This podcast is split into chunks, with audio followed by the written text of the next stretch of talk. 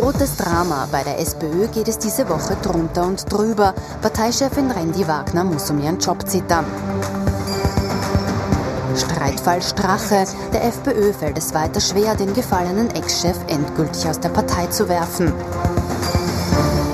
Untersuchungsausschuss fix. Die umstrittenen Postenbesetzungen bei den Casinos Austria werden unter die Lupe genommen. Sonntagabend 22.20 Uhr. Ich freue mich, dass ich Sie wieder zu unserem politischen Wochenrückblick begrüßen darf. Mit dabei, wie gewohnt, unser Politikexperte Thomas Hofer. Guten Abend. Schönen guten Abend. Und unser Meinungsforscher Peter Heik. Auch Ihnen einen schönen Sonntagabend. Recht herzlich willkommen. Hallo. Die SPÖ in der Krise. Gut, so hätten wir die Sendung in den letzten Wochen beginnen können. Trotzdem hat es in dieser Woche noch eine Zuspitzung gegeben, die viele wirklich überrascht hat. Am Donnerstag hat eine interne Revolte gegen die Parteichefin begonnen. Am Freitag konnte Pamela Rendi-Wagner sagen, dass sie noch immer SPÖ-Chefin ist. Am Freitag tritt Pamela Rendi-Wagner vor die Presse und das noch immer als Chefin der SPÖ. Mit Verantwortung geht man nicht um wie mit einer Jacke, die man einfach auf einen Nagel hängt, wenn es schwieriger wird. Nein, ich habe Verantwortung übernommen und jetzt gilt es gemeinsam, die Probleme, die wir haben, zu. Kritik hagelt es in den 24 Stunden davor, aber nicht nur wegen der Wahlniederlagen wie zuletzt in der Steiermark. Die SPÖ kämpft auch mit Schulden und ausgerechnet die Arbeiterpartei muss daher Personal abbauen. Kurios, die Betroffenen werden via Mail darüber informiert.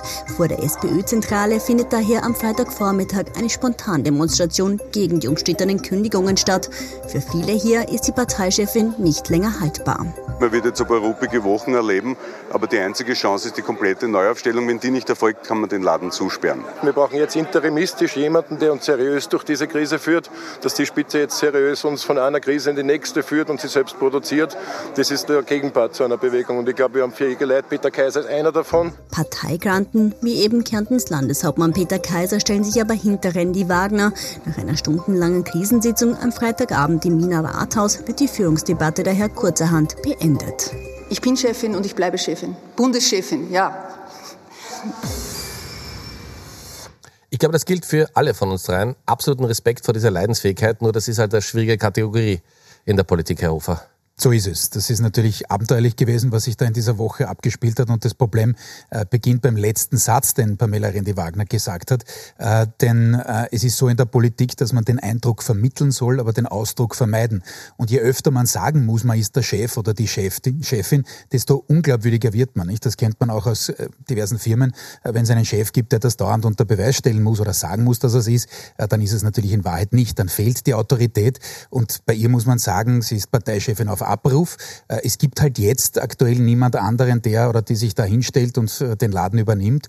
Das heißt aber nicht, dass sie wieder fest im Sattel, Sattel sitzen würde, denn natürlich gibt's da äh, ja, dramatische Probleme, die schon von ihr ausgehen, wo aber nicht nur sie schuld ist. Es ist seit Werner Feimann, muss man sagen, seit den letzten Jahren von ihm im, im Kanzleramt eigentlich der Wurm drinnen in der SPÖ.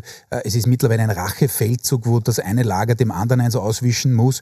Es sind offensichtlich da auch noch von einer bestimmten Beziehung Bezirksparteigruppe äh, in Wien Leute rausgeworfen worden. Äh, dahinter steckt halt äh, wieder die Partie, die rund um Werner Feimann sich dann übervorteilt gefühlt hat. Stichwort Leasing. Ja, also das ist alles nicht mehr von dieser Welt. Da muss man wirklich sagen, die SPÖ ist nicht nur von der Rolle, sondern sie, sie riskiert tatsächlich aktuell ihre über Jahrzehnte aufgebaute Rolle als staatstragende Partei. Heik, jetzt kann man sich lange überlegen, welchen Grund könnte es geben, warum Pamela Rendi-Wagner sich das noch irgendwie antut und Sie haben einen gefunden in der Frage der Woche. Es gibt nämlich einen, soweit ich es verstanden habe. Naja, wir haben ja. gefragt, wer könnte denn die Trendwende herbeiführen ähm, in der SPÖ und haben einige Personen äh, zur Auswahl gestellt, ähm, darunter völlig klar natürlich Hans-Peter Doskozil, ähm, aber natürlich auch Peter Kaiser, Gerhard Zeiler, Michael Ludwig, Doris Burris. Also wir hatten eine, eine schöne Bandbreite und das Ergebnis ist eigentlich relativ eindeutig, wenn wir es bundesweit betrachten. Nämlich da ist dann Hans-Peter Doskozil mit 27 Prozent ähm, doch deutlich ähm, der Stärkste in dieser Fragestellung gefolgt von Randy Wagner mit neun und dann kommt, also man kann nicht sagen, da kommt lang nichts, weil schon der Abstand zwischen Randy Wagner und, und Hans-Peter Doskozil ein relativ großer ist. Ähm, so, das ist aber jetzt bundesweit. Und jetzt kommt immer die Gretchenfrage, die wir an dieser Stelle stellen. Wie sieht es denn bei den sozialdemokratischen Wähler und Wählerinnen aus? Und dort ähm, dreht sich das Bild. Wir haben 45 Prozent, die sich für Randy Wagner aussprechen und nur 21 Prozent für Hans-Peter Doskozil. Auch der Rest kommt auch in der eigenen Partei nicht rasend gut an.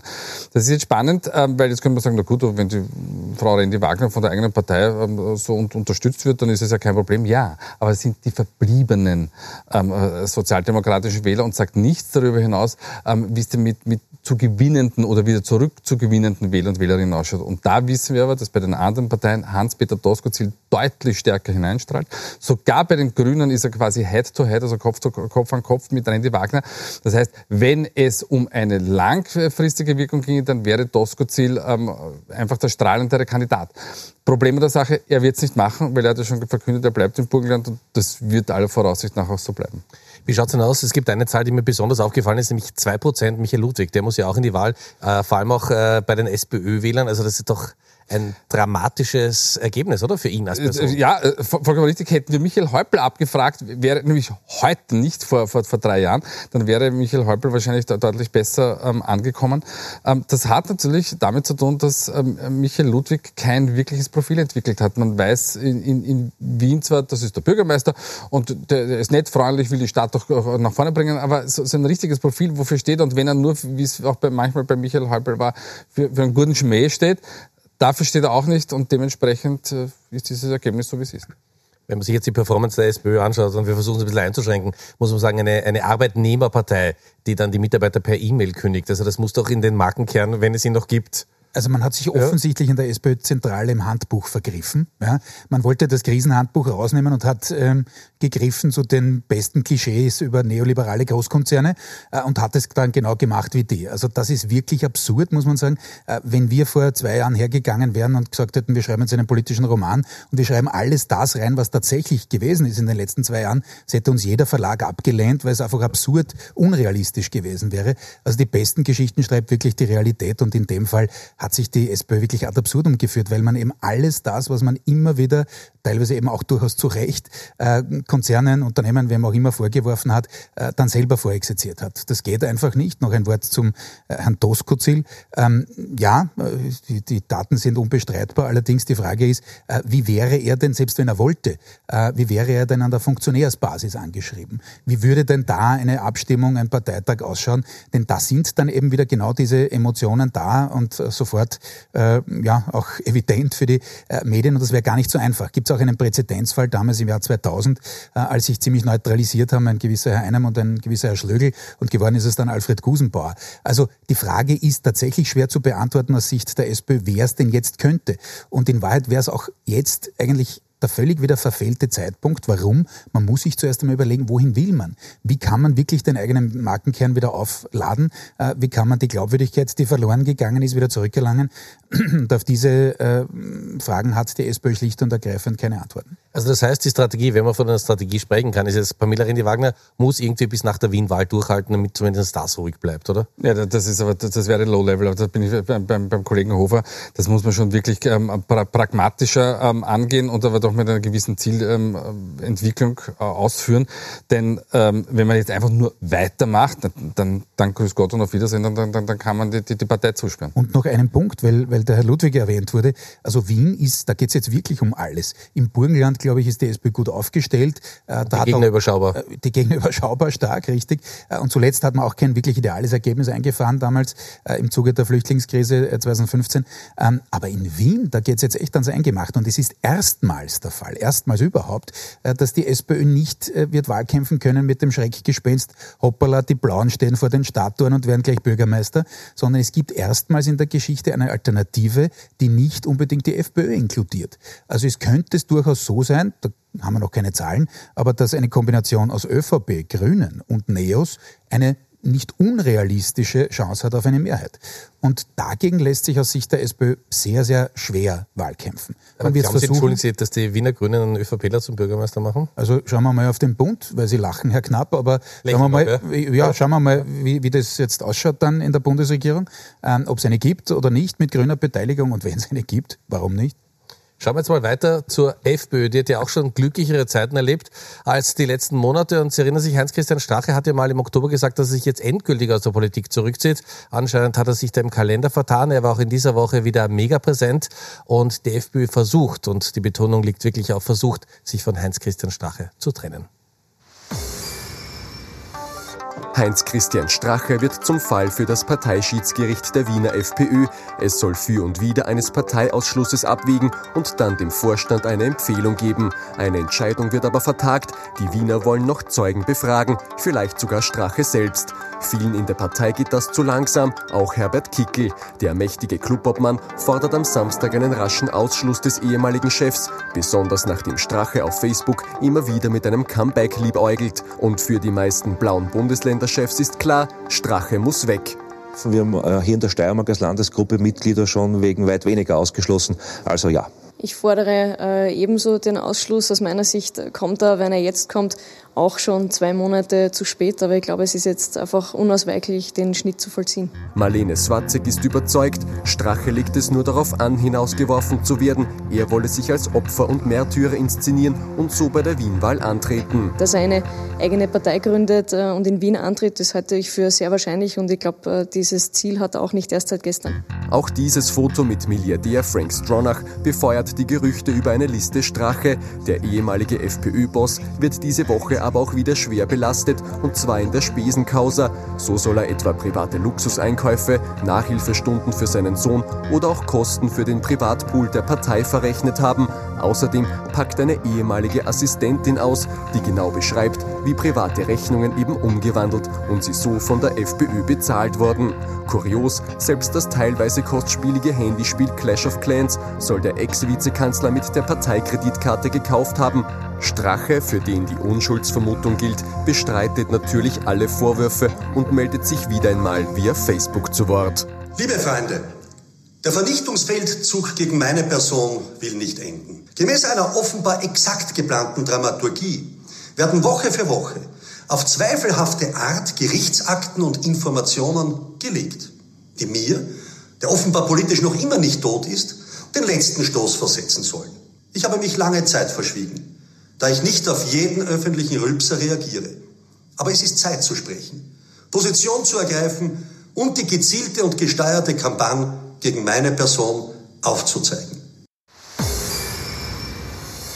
Herr Heik, vom Gefühl her hat man das Gefühl, Heinz-Christian Stach ist in seiner Lieblingsrolle, nämlich im Wahlkampf. Äh, ja, aber, aber er, ist, er ist nicht mehr so gut wie früher, muss man dazu sagen, weil er hat auch nicht die, die, die Unterstützung von der Partei. Ähm, die Problematik von Heinz-Christian Strach ist, dass er genau das nicht macht, was er jetzt gesagt hat, nämlich ähm, er hat sich bis jetzt verschwiegen. Nein, das hat er natürlich nicht. Er, er ist immer und permanent eigentlich da, manchmal freiwillig, manchmal unfreiwillig. Ähm, die, die, diese ganze Causa bekommt eine, einen, einen, eine unfassbare also da, da schlägt sogar die Sozialdemokratie in, in ihrer derzeitigen Situation. Also bekommt schon wirklich skurrile ähm, ähm, Seitlagen, ähm, die, die es für die, äh, für die Freiheitliche Partei natürlich extrem schwer macht, hier wieder in die Gänge zu kommen. Und man hat schon dieser Tage auch gemerkt, ähm, wie, wie Herbert Kickl auf ihn reagiert. Also jetzt muss man sagen, die zwei waren wirklich relativ eng. Ähm, aber wenn er schon sagt, das ist eine Frechheit, was hier, was hier abgezogen wird, das ist wirklich eine Problematik.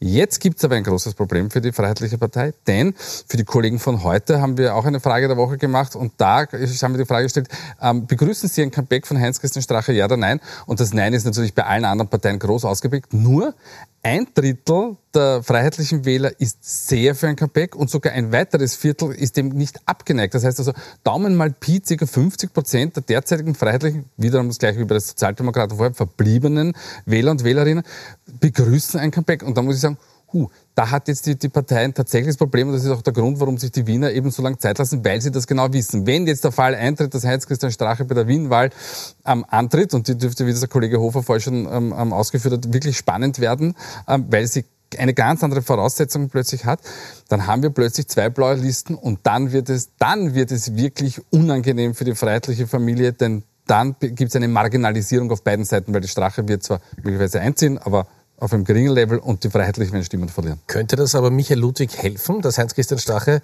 ich meine, der kann natürlich jetzt nicht sagen Kampf um den Bürgermeister, aber Heinz-Christian Strache ist in Wien unglaublich bekannt. Also Ja, Könnte der alte SPÖ-Trick nochmal gehen? Einerseits, also sowohl aus Sicht der SPÖ wie auch der ÖVP, äh, kann man sich das nur wünschen, dass Strache antritt. Und er im Übrigen arbeitet im Hintergrund auch daran.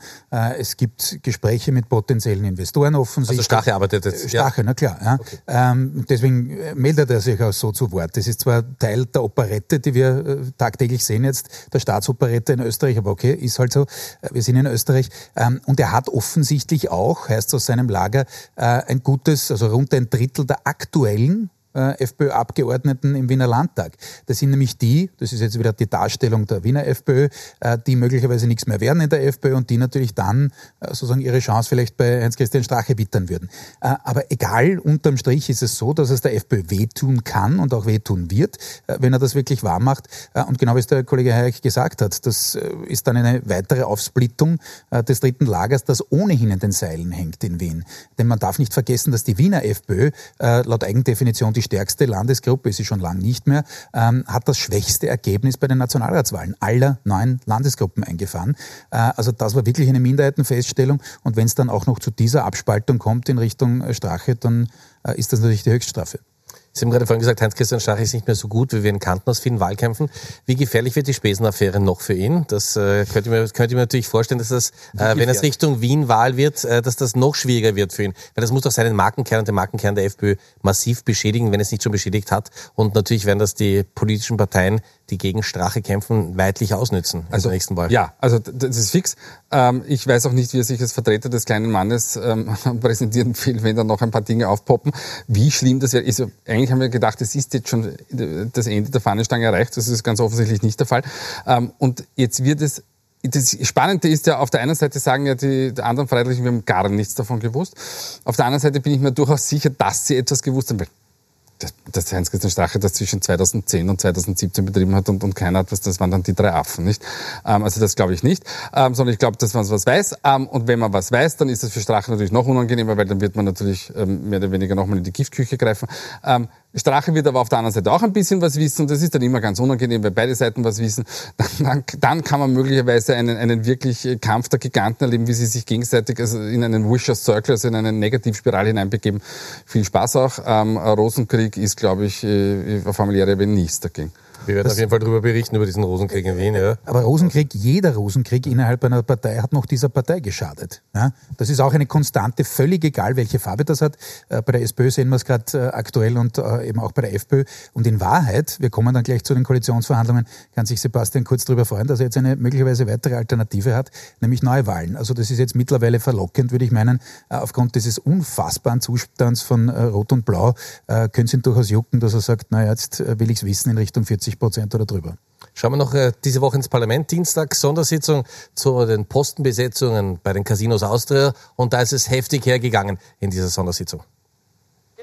Die ÖVP droht mit Klagen und die Parteien werfen sich gegenseitig Postenschacher vor. Die Sondersitzung rund um die mutmaßlich blaue Besetzung von Casinos-Vorstand Peter Siedlow verkommt zur Schlammschlacht. Ein einfacher Blick auf den Lebenslauf von Herrn Siedlow zeigt, der hat nicht gelernt. Der hatte nie mehr als zehn Mitarbeiter. Jetzt soll er tausende Mitarbeiter unterstellt sein. Die Leute der SPÖ sind immer qualifiziert. Naja, eh, wenn man so arbeitet, dann ist das auch kein Wunder. Da reden wir ja nicht mehr vom Postenschacher Schacher, da reden wir ja vom Pfostenschacher. Doch in der Casino-Affäre geht es nicht nur um den quasi klassisch österreichischen Postenschacher, es geht auch um den Vorwurf der Korruption, der Untreue und der Bestechung. Deswegen ist aus Sicht von SPÖ und NEOS ein Untersuchungsausschuss zu der Causa ein Gebot der Stunde. Diesen Donnerstag einigen sie sich darauf. Es gibt gerade Regierungsverhandlungen. Ein Teil dieser Parteien, die verhandeln, ist die ÖVP. Hier sind auch Personen beteiligt, die damals schon in Regierungsverantwortung waren. Wir müssen sehr wohl die Verantwortung dieser Personen klären erklären. Was haben die gewusst oder was haben sie zumindest billigend oder duldend in Kauf genommen? Die ÖVP will nicht nur mit der Affäre nichts zu tun haben, sie droht auch allen, unter anderem in der Sondersitzung Klagen an, die behaupten, Sebastian Kurz, Gernot Blümel oder sonst ein ÖVP-Vertreter hätten sich in der Causa strafbar gemacht. Für Sie die Frage als Meinungsforscher, wie gefährlich ist es unter anderem auch für die ÖVP oder ist Postenschach in Österreich einfach Part of the Game, wie wir auch schon gehört haben. Ja, ja Uwe Scheuch. Genau. Ähm, äh, ja, also äh, Postenschacher äh, wird in, in Österreich wirklich niemanden überraschen, auch nicht verwundern. Man muss dazu sagen, Postenschacher passiert immer dort, wo, wo, wo, wo im, im, politischen Umfeld. Also das ist ja nicht nur ein österreichisches Phänomen. Das ist das eine. Wo waren wir jetzt gefährlich für die ÖVP? Relativ simpel, wenn diese Welle auch Gernot Blümel und, und, und äh, den Bundeskanzler oder den ehemaligen Bundeskanzler erreichen sollte, dann wird es für Sebastian Kurz auch knapp. Schaut derzeit nicht so aus. Ähm, dementsprechend äh, ist noch Ruhe am, am Meer, aber das ist die einzige Gefahr, die hier droht. Viele haben natürlich gesagt, besonders gespannt sind wir, wie die Grünen, die ja so für Transparenz stehen, äh, entscheiden werden und wie sie reagieren werden. Und Werner Kugel hat eine ganz besondere Formulierung gefunden, warum die Grünen momentan mal nicht an Bord sind beim Untersuchungsausschuss.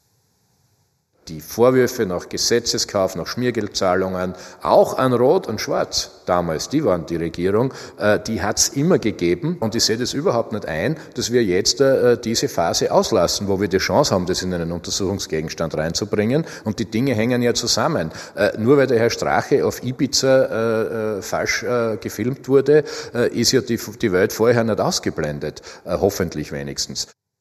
Also muss sagen, das macht er schon sehr, sehr geschickt, weil er verhandelt eben ja. mit der ÖVP und muss natürlich grüner bleiben, Transparenz, aber möchte, glaube ich, der ÖVP nicht besonders wehtun. Ja, ich drehe es einmal um. Ja. Äh, dieses Statement zeigt ja nur, dass man äh, zwischen Türkis und Grün offensichtlich schon äh, recht gut fähig ist, eine Art Message-Discipline wieder zu ähm, etablieren, die in dem Fall in die Richtung geht, dass man sagt, naja, das darf natürlich nicht nur die 17 Monate von Türkis-Blau umfassen, sondern muss weiter zurückgehen. Und insofern, da trifft man sich natürlich wieder mit der ÖVP, denn die verweist ja darauf und sagt, naja, gerade bei den Casinos, da waren ja auch davor Rote beteiligt etc. Ähm, ja, das ist das übliche äh, politische äh, Gezänk, schon klar.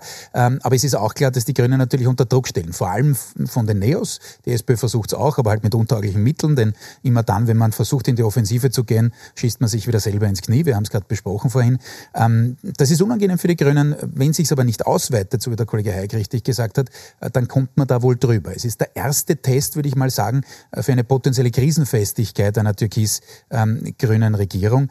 Ähm, aber, äh, und das muss man schon dazu sagen, ist es natürlich eine potenzielle Weiterung in dieser Causa da, wenn es wirklich auch im gleichen Atemzug um Lizenzen gegangen ist, na, dann könnte schon was drinnen sein. Ob so weit kommt, wissen wir nicht, sind wirklich die Gerichte am Zug. Aber wenn wir jetzt am politischen Schachbrett ein bisschen weiterschauen und uns weitere Züge überlegen, vor allem von Sebastian Kurz, also jetzt sind die Grünen diszipliniert, das hätte keiner von uns zu wetten geglaubt, dass alles möglich ist. Und möglicherweise kommt es aber zu der Regierung gar nicht, weil sie eine ganz andere Option für Sebastian Kurz auftun ja, könnte. Ich wollte jetzt das mit den Neuwahlen nicht übertreiben, so weit sind wir noch lange nicht, aber eines ist richtig, es ist in den Untergruppen, zumindest hieß es das jetzt von beiden Seiten in den letzten Tagen, mag auch Spin dabei sein, äh, hat es geheißen, man hat sich kaum angenähert. Ja, es gibt kaum Gruppen, wo man irgendwie handelseins ist in gewissen Gruppen, inklusive der Klimageschichte, also Klima und Energie, äh, gab es angeblich überhaupt keine Bewegung. Äh, so, und jetzt sind wir hier an diesem Tisch gestanden und haben gesagt, das ist bis zu einem gewissen Grad logisch, dass bei den Untergruppen das nicht gelöst werden kann. Warum? Weil man da natürlich auch unter Anführungszeichen die Fundis von beiden Seiten reingesetzt hat, um ihnen dann am Ende zu verunmöglichen, dass sie dagegen votieren intern. Äh, und man das natürlich auch rauf eskaliert auf die Ebene der Chefverhandler. Ähm, das mag schon so sein, aber es sind schon einige Themen, die man da ausräumen muss. So, ähm, die Frage ist schlicht und ergreifend, wie groß ist der Wille auf beiden Seiten? Der ist, glaube ich, grundsätzlich da, aber man muss einfach aufpassen mit dem jeweiligen Markenkern. Äh, man kann sich zwar aktuell darauf verlassen, dass die SPÖ und die FPÖ wirklich quasi nicht vorhanden sind, ähm, aber das darf nicht darüber hinwegtäuschen, dass man dann schon fünf Jahre durchregieren sollte und da muss man dann schon einige Dinge ausverhandelt haben. Morgen Montag gibt es ja dann weitere Informationen zu diesen Verhandlungen, wie weit sie stehen. Für heute war es das schon so gut wie. Eine Sache gibt's noch, die gehört zu unserer Sendung dazu, und zwar die Top und Flops dieser Woche. Wir haben Thomas Hofer und Peter Heik, wir haben die beiden Herren wie gewohnt getrennt voneinander gefragt und schauen mal, wer diese Woche ganz besonders positiv aufgefallen ist und wer es durchaus hätte besser machen können. So, okay. Das ich ist, beginne mal, ja, was ja. bei mir am einfachsten ist, ja. mit, der, äh, mit dem Flop.